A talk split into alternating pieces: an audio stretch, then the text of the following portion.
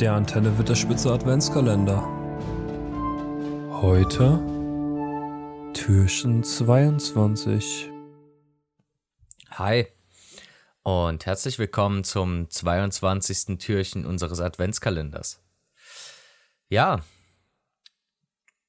der Kalender neigt sich dem Ende entgegen. Es ist nur noch zweimal schlafen bis Weihnachten, bevor wir uns alle drei oder vier Tage lang, je nachdem wie viele Reste noch bleiben, den Wanst vollschlagen können und dann uns gemütlich bis zum Jahresende irgendwo hinpflanzen können und ganz, ganz, ganz entspannt alles, was wir in uns reingeschaufelt haben, verdauen können. Ja, die Weihnachtszeit. Sie bringt nicht nur Weihnachten mit uns, sie hatte ja auch äh, in den Jahren 2012 bis 2014, zumindest in der Vorweihnachtszeit, auch immer die Hobbit-Filme noch parat. Ich glaube, die kamen ja immer alle so um den 10. Dezember, um ein Jahr verschoben. Und ich möchte in meinem heutigen Thema oder in meinem im Thema vom heutigen Türchen ein bisschen was richtigstellen. Wer uns jetzt schon ein bisschen länger verfolgt, der merkt, dass ich hier und da doch sehr dazu neige, dem Hobbit die ein oder andere Spitze zu geben. Aber ähm, es ist jetzt eigentlich nicht die Hauptintention meines Türchens heute. Denn ich wollte euch eigentlich nur von einem großen Zwergenherrscher berichten, der leider im Hobbit sehr verschandelt wurde. Wirklich sehr, sehr verschandelt wurde. Und zwar geht es jetzt nicht um Thorin, der ja mit Hauptperson im Hobbit ist, sondern es geht um Dain den Zweiten oder auch Dain Eisenfuß genannt. Ich werde auch versuchen, mich ein bisschen zurückzuhalten, weil wir haben jetzt auch, also Marc und ich haben auch schon einige Anfragen erreicht, dass äh, das Hobbit-Bashing oder wie ich es nennen würde, berechtigte Kritik nicht so ganz gern gesehen ist. Aber ja, es ist vielleicht auch eine persönliche Einstellung von mir. Dann tut es mir leid, wenn das ab und an mit durchkommt. Ich versuche mich aber mehr oder hauptsächlich auf dein zu konzentrieren. Kurz vorweg, ähm, trotz, jetzt fange ich gleich schon damit an, das ist wunderschön. Ähm, wie im Hobbit dein Eisenfuß dargestellt wurde als, als ein irrer alter Zwerg, der da auf einem Wildschwein einen Berg runterreitet und in ein Elbenheer einfällt und dort anfängt rumzumetzeln. Er, er hat ja wirklich da die Rolle eines geistigen Irren, der nur auf Krieg aus ist. Das wird ihm absolut in keinster Weise gerecht. Man kann schon sagen, dass dein Eisenfuß einer der besonnensten und weisesten Zwergenherrscher überhaupt war. Klar, der hatte auch kriegerisches Geschick und auf dem Schlachtfeld war er auch sehr erfolgreich. Er hat auch in zwei großen, zwei sehr, sehr großen Zwergenschlachten ähm, im dritten Zeitalter mitgekämpft. Und diese auch erfolgreich bestritten oder angeführt. Einmal in jungen Jahren, einmal, sag ich mal, in seinen besten Jahren. Und dann, wie konnte es anders kommen, hat er natürlich letzten Endes auch sein Leben in einer entscheidenden Schlacht. Jetzt ist, ich habe von zwei Schlachten gesprochen, es sind ja eigentlich sind's drei. Von der dritten, die dritte ist halt nur nicht ganz so bekannt. Aber die war auch mitentscheidend. Kommen wir gleich zu. Ich fange erstmal von vorne an. Dein, der Zweite, geboren 2767 im dritten Zeitalter, ist der Sohn von Nein und ähm, ja, ist eigentlich ein Mitglied, also Mitglied eines Königshaus der Zwerge. Ähm, zuerst aus den Eisenbergen. Äh, es gibt ja verschiedene Zwergegebiete. Ähm, da gab es ja auch den, den Ereborn, die Eisenberge, die liegen noch so ein bisschen östlich drüber, so nordöstlich davon, ähm, umziehen aber auch eigentlich direkt, äh, direkt nördlich noch den Erebor und reichen vielleicht sogar noch leicht westlich davon. Also es ist schon ein großes Gebirge oben, wo auch viele Zwerge leben. Ähm, dort herrschte seine Familie und er folgte eben auf Nein. Ja, nach dem Ableben seines Vaters wurde er ähm, König der Zwerge der Eisenberge. Doch ich glaube, jetzt müssen wir erstmal einen Blick drauf werfen, wie kam es überhaupt dazu, dass Nein starb. Denn sein Vater, Nein, fiel in der Schlacht von Asanulbisa äh, oder auch Nandohir, Schlacht von Nandohirion genannt, ähm, 2799. Jetzt habe ich eben gesagt, Dain, äh, 2767 geboren, ist da noch relativ jung für einen Zwerg. Ein Zwerg wird so circa 255 Jahre alt, also so ganz grob 250, vielleicht 260, sehr alte dann vielleicht auch mal bis 270. Ist so die Spanne. Und das ist 32 Jahre, sind da ja noch kein Alter. Er kommt also schon recht früh in die Königsbürde. Ähm, jetzt habe ich wieder einen kleinen Exkurs gemacht, aber ich komme nochmal auf den Tod von Nein zurück. Ähm, ja, die Schlacht von Asanulbisa provoziert eben oder daraus provoziert, dass äh, die Zwerge vom Erebor ja durch den Drachen Smaug ihre Heimat verloren hatten. Wie schön im Hobbit-Film gezeigt. Und dann, ähm, ja, sich erstmal eine neue Bleibe suchen wollten. Hatten dann die glorreiche Idee, nach Moria zu gehen, was sie ja rund vier Zwergengenerationen, also sprich ungefähr 1000 Jahre vorher, an Durins Fluch verloren haben. Also Durins Fluch unter den Zwergen wurde so der Ballrock genannt, den sie ja geweckt haben, nachdem sie in Moria zu tief nach Mithril und anderen Bodenschätzen geschürft hatten. Ja, war wohl keine so gute Idee, weil ich schätze mal, dass die zwergische Geschichtsschreibung das eigentlich oder die, die Zwerge das generell noch ähm, im Gedächtnis hatten, dass man dort nicht mehr so ganz gut hinkommt, nachdem der Balrog ja sich dann da auch, sage ich mal, wieder schlafen gelegt hat oder beziehungsweise einfach nur dort die Füße stillgehalten hat, haben sich ja auch diverse Orks dort versammelt. Und so ähm, sind dann natürlich in dieser blutigen ersten Schlacht beim Erstkontakt viele Zwerge des Erebors den Orks dort zum Opfer gefallen. Und da kommt dann Azog ins Spiel, der ja im Hobbit völlig fehl am Platz ist, aber möchte ich mich jetzt nicht drüber auslassen. Der tötete bei diesem Erstkontakt Tror, den damalig herrschenden König vom Erebor, und ähm, massakrierte Trains Stirn. Das war Troas Sohn, der ist auch Vater von Thorin. Thorin machte sich ja in, in, bei diesem Erstkontakt ähm, auch einen, einen Namen, weil er ja da mit einem Eichenstock als Schild kämpfte, weil er ja, vermutlich seine guten Zwergenausrüstung da in der Schlacht verloren hatte. Ähm, ja, wieso hole ich jetzt so weit aus? Denn nur durch diesen Erstkontakt und dadurch, dass Azog Tror getötet hat, der ja auch ein Zwergenkönig war, und dann einen anderen Zwergenkönig auf der Stirn gebrandmarkt hat und ihm so quasi so ein bisschen seine Ehre gekränkt hat, und da die Zwerge ja ein stolzes Volk sind, haben die dann ihre Verbündeten angehauen, ähm, um diese Blutfehde mit den Orks aus der Welt zu schaffen. Und dann kam es zur Schlacht von Asanulbisa, in der dann auch die Zwerge von den Eisenbergen, sprich König Nein, der amtierende König Nein und dann eben auch der junge Dein Eisenfuß mit von der Partie waren. In der Schlacht hat dann Azog auch noch Nein getötet. Er hat also insgesamt zwei Zwergenkönige besiegt und einen so dermaßen geschändet, dass da der ganze äh, Zwergen, dass das ganze Zwergenvolk in den Krieg zieht. Es ist eigentlich auch schon eine bemerkenswerte Leistung von Azog. Ähm, der wurde dann aber nicht auch, wie in den Hobbit-Filmen gezeigt, von Thorin geschlagen, der dem da ja in dieser äh, kryptischen Szene am Anfang den Arm abhackt.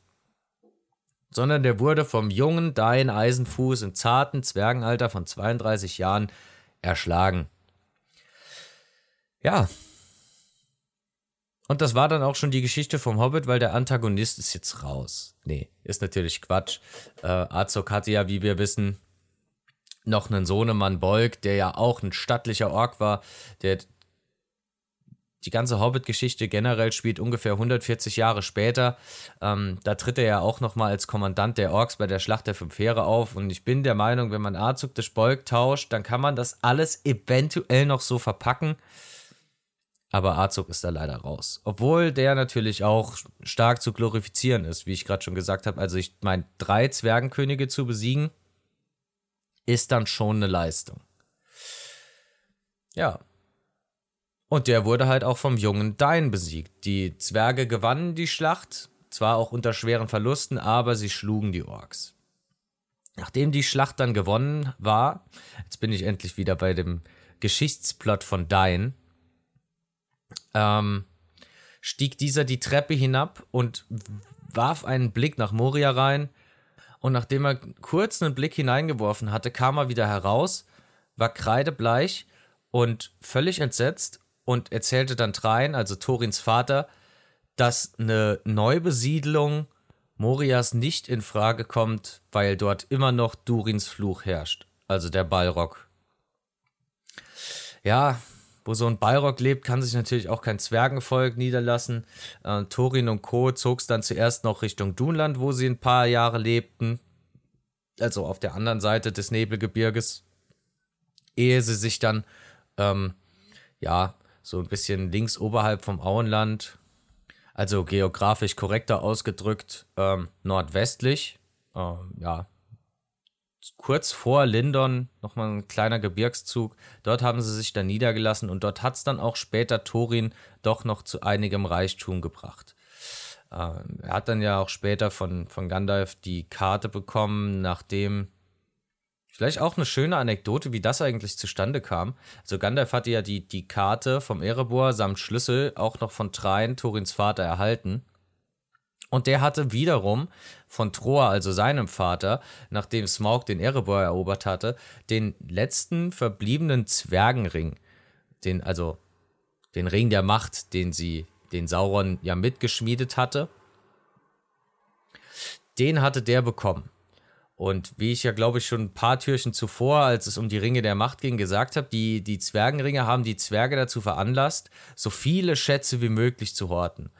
Und da der Zwergenring natürlich dann hier anscheinend in der Königslinie der Zwerge des Erebors lag, ist es dann eine, selbstredend, dass die alle Schätze, die sie irgendwie kriegen können, im Erebor anhäufen. Und wenn man da einen Berg dann voll mit allen möglichen Schätzen, die man so in Mittelerde finden konnte, ähm, ja, zusammengetrieben hat, das lockt dann natürlich auch die gierigen Drachen an.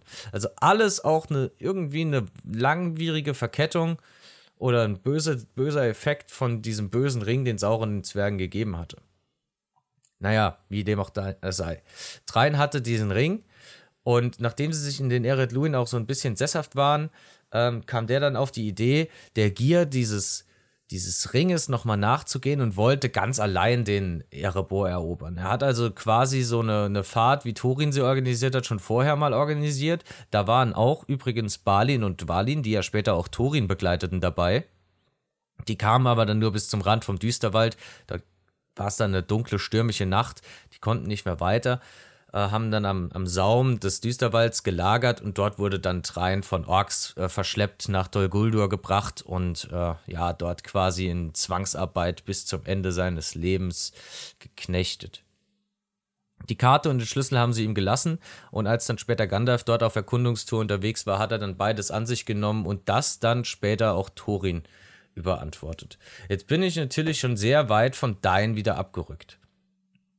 Ähm, ich war ja stehen geblieben, dass der dem guten Trein, der ja da auch äh, ja unter diesem Zwergenring, unter Einfluss des Zwergenrings stand. Ich meine, Moria ist jetzt vielleicht keine so schlechte Idee, äh, in dieser alten, reichen Zwergenstadt nochmal neu anzusiedeln. Aber wenn da ein Balrog wohnt, vielleicht doch keine so gute Idee. Und wenn es dann auch noch mit so hohen Verlusten durch die Kriege mit den Orks verbunden ist, vielleicht auch keine so gute Entscheidung. Und da steht dann halt der junge Dain auf der anderen Seite, der den von allem abrät. Und wenn ich den jetzt nochmal mit dem Bild, äh, den er da im Hobbit, mit dem er da im Hobbit gezeichnet wird, vergleiche, ist es wirklich sehr frech. Naja, wie dem auch sei. Nachdem dann hier die Königslinie des Erebors um Turin und Co. ihre Fahrt und so weiter alles unternommen hatten, ähm, hatten die ja den Erebor noch mehr erobert und nachdem sie drin saßen im Erebor, waren natürlich da die gierigen Menschen aus Tal und auch die Elben aus dem Düsterwald und alle wollten dann die Schätze, sodass Thorin dann Dain nochmal um Hilfe äh, bat, ähm, dass die da die Streitigkeiten ein bisschen beiseite legen können. Jetzt kam es aber tatsächlich nie zu kriegerischen Auseinandersetzungen zwischen den Fraktionen. Und die haben alle so ein bisschen auf den Schatz gegeiert und haben sich dann dort versammelt und vielleicht wäre es zu einer Konfrontation gekommen, aber ausgelöst von Thorin und Co., die ja in den Nebelgeb im Nebelgebirge den Großork getötet hatten, wollten die Orks Rache und Bolg ist mit seinen Armeen anmarschiert. Ja, und im Anbetracht der Umstände, dass dann da eine riesige Ork-Armee im Anmarsch war, wurden natürlich alle ähm, Streitigkeiten unter den drei Fraktionen der, der Zwergen, Elben und Menschen beiseite gelegt. Und man hat sich dann kurzerhand schnell zusammengerauft, auch mit Hilfe von Dain, ähm, der dann später in der Schlacht die Zwergenarmee und die Menschen aus Tal angeführt hatte, beziehungsweise die Menschen haben sich dann an der Position oder Schlachtposition der Zwerge beteiligt und standen dann, ja, quasi auch unter dem Kommando von, von Dain, dessen Einfluss dann hier den von Bart mit überflügelt hatte. Ich, also, ist jetzt vielleicht ein bisschen überspitzt, der hatte vermutlich schon noch die Obergewalt, aber ich hätte es vermutlich auch dem Zwergenherrscher abgetreten.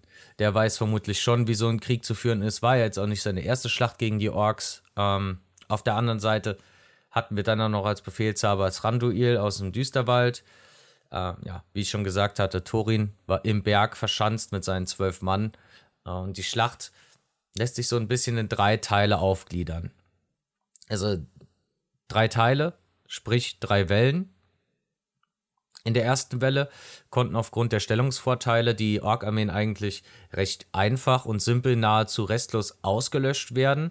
Die zweite Welle, Welle war dann ein bisschen trickreicher, weil sich dann die Orks auch von hinten auf die Positionen der, der verteidigenden Armeen angeschlichen hatten und haben die dann innerhalb von zwei Positionen eingekesselt. In der dritten Welle kamen dann die stärksten Orks, ähm, unter anderem dann auch Bolk mit seiner Leibgarde und dort setzten sie dann den ganz, also den Armeen richtig zu.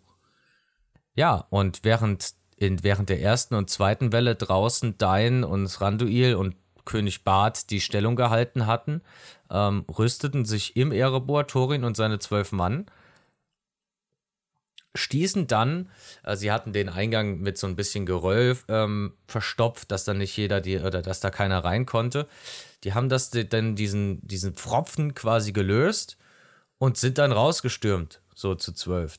Konnten auch, das muss man ihnen zugute halten, die Orks zunächst überraschen und ein bisschen in die Flucht schlagen.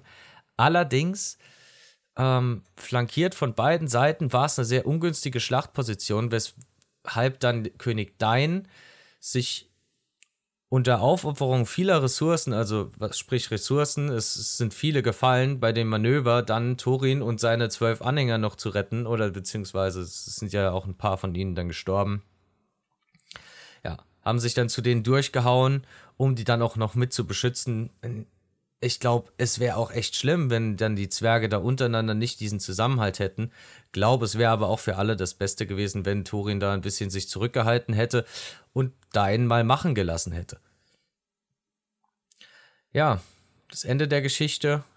Ähm, Thorin und seine Neffen Kili und Fili, ich glaube, es sind seine Neffen, ähm, sterben in der Schlacht, werden durch Bolk, den Ork-Anführer, getötet und Sohn von Azog.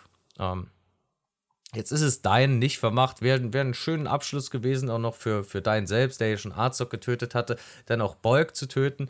Das ist leider, also leider nicht passiert, jetzt mal aus meiner Sicht. Ähm, sondern der wurde vom, von Beorn zerfetzt, der den da in Bärengestalt einfach äh, kurzerhand zerstückelt hat. Vielleicht auch ein schöner, äh, ein schönes Ende für den bösen Ork. Ja, es war jetzt viel Schlacht der fünf Heere, ist ja eigentlich gar nicht Deins Krieg an sich gewesen, sondern der ist ja da eigentlich wieder nur Thorin und der Königslinie vom Erebor zu Hilfe gekommen, ähm, die sie auch nicht aus nichts raushalten können. Ähm, klar, wie ich es schon am Anfang erwähnt habe, eventuell auch viel begünstigt unter dem bösen Einfluss des letzten Zwergenrings, der dann auch Smaug mit den ganzen Schätzen und Reichtümern und so weiter alles angelockt hat und auch schon äh, Tror, der da ja wieder rein wollte und das allein in die Hand genommen hatte. Thorin hatte den Ring zwar nicht, der ist da ein bisschen außen vor, aber trotzdem wollte der auch wieder einen Erebor.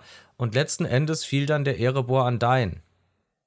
Denn es war ja keiner mehr aus der Königslinie des Erebors übrig, also Dain, Herrscher der Zwerge, der Eisenberge und nun auch mit Sitz im Erebor und dadurch, dass die Königslinie vom Erebor vorher so viele Schätze und Reichtümer angehäuft hatte, ja, eine der einflussreichsten Personen Mittelerdes. Denn er sitzt da mit einem relativ großen Zwerg, also zwei relativ großen Zwergenreichen, einem beständigen Volk, das er gut weise regiert und geführt hatte.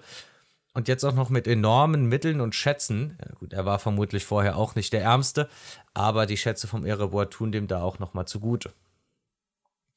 Ja, das waren jetzt seine ersten zwei Schlachten.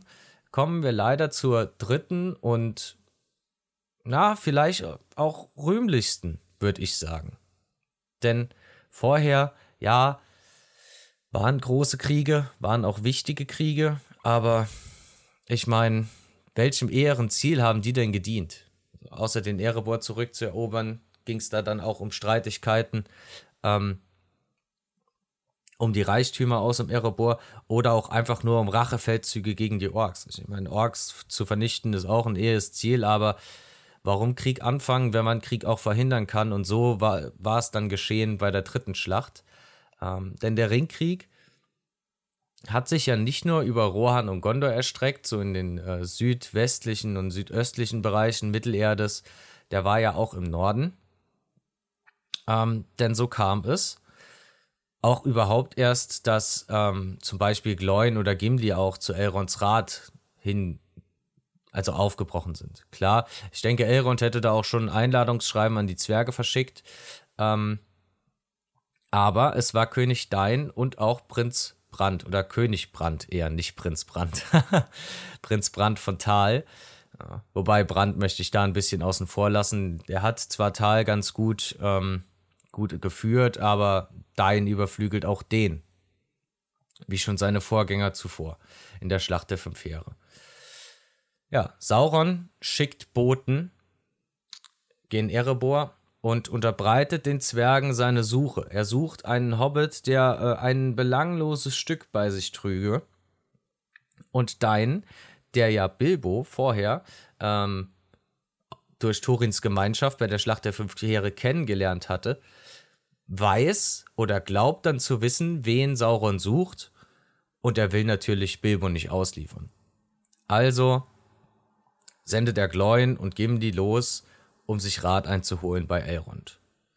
Zwerge und Elben, ja, nicht die beste Beziehung. Ich meine, Legolas und Gimli, ja, die werden dicke Freunde, aber vorher gab es da doch auch schon die ein oder andere Fehde. Von daher finde ich es auch sehr löblich von ihm, dann auch zu dem Schritt zu greifen und die dann da loszusenden, um sich da Rat einzuholen.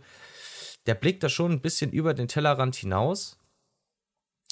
Ähm, und ja, er erhält vermutlich dann später von Gloin Antwort, aber da ist es dann schon viel zu spät. Da hat dann auch schon der Krieg äh, die nördlichen Königreiche eingeholt ähm, und Sauron steht mit seinen Zw äh, Schergen wieder am Erebor, wo dann die Zwerge und Menschen aus Tal ähm, ja, in einer quasi alles entscheidenden Schlacht ähm, Saurons Truppen im Norden aufhalten und somit dann verhindern, dass die in Eriador und ja in den nördlichen Gebieten einfallen. In dieser Schlacht starb er dann auch leider. Ähm, König Brand aus Tal, mit dem hatte er wirklich ein gutes Verhältnis. Äh, die haben auch viel Handel miteinander getrieben, waren sich immer gut miteinander, lebten ja dann auch Erebor und Tal direkt voreinander, haben voneinander profitiert. Und ja, Brand starb leider während der Schlacht. Und Dain ebenso, indem er seinen Leichnam bis zum letzten Atemzug verteidigte. Dann hier im, also während des Ringkriegs bei der, bei der Schlacht am Erebor, auch schon im stolzen Zwergenalter von 252 äh, Jahren. Ich jetzt am Anfang, habe ich ja glaube ich schon mal ausgeholt, Zwerge so ungefähr 250, vielleicht 270.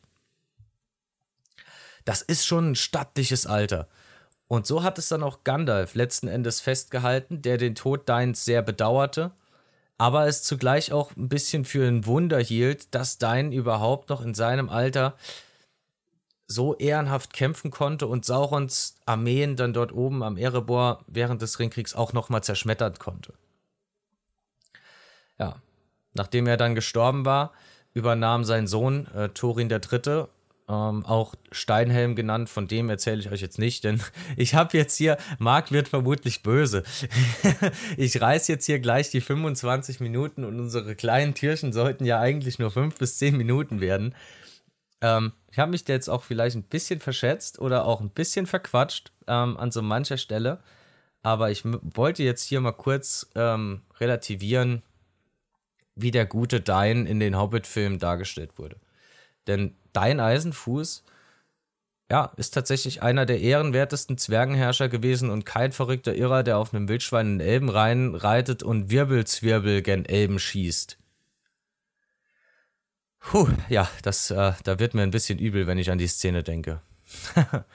naja, ich hoffe, ich habe euch jetzt genug, äh, oder ich denke, ich habe euch genug von eurer vorweihnachtlichen Zeit geraubt. Ihr, man hat vielleicht auch noch die ein oder andere ähm, Vorbereitung zu treffen.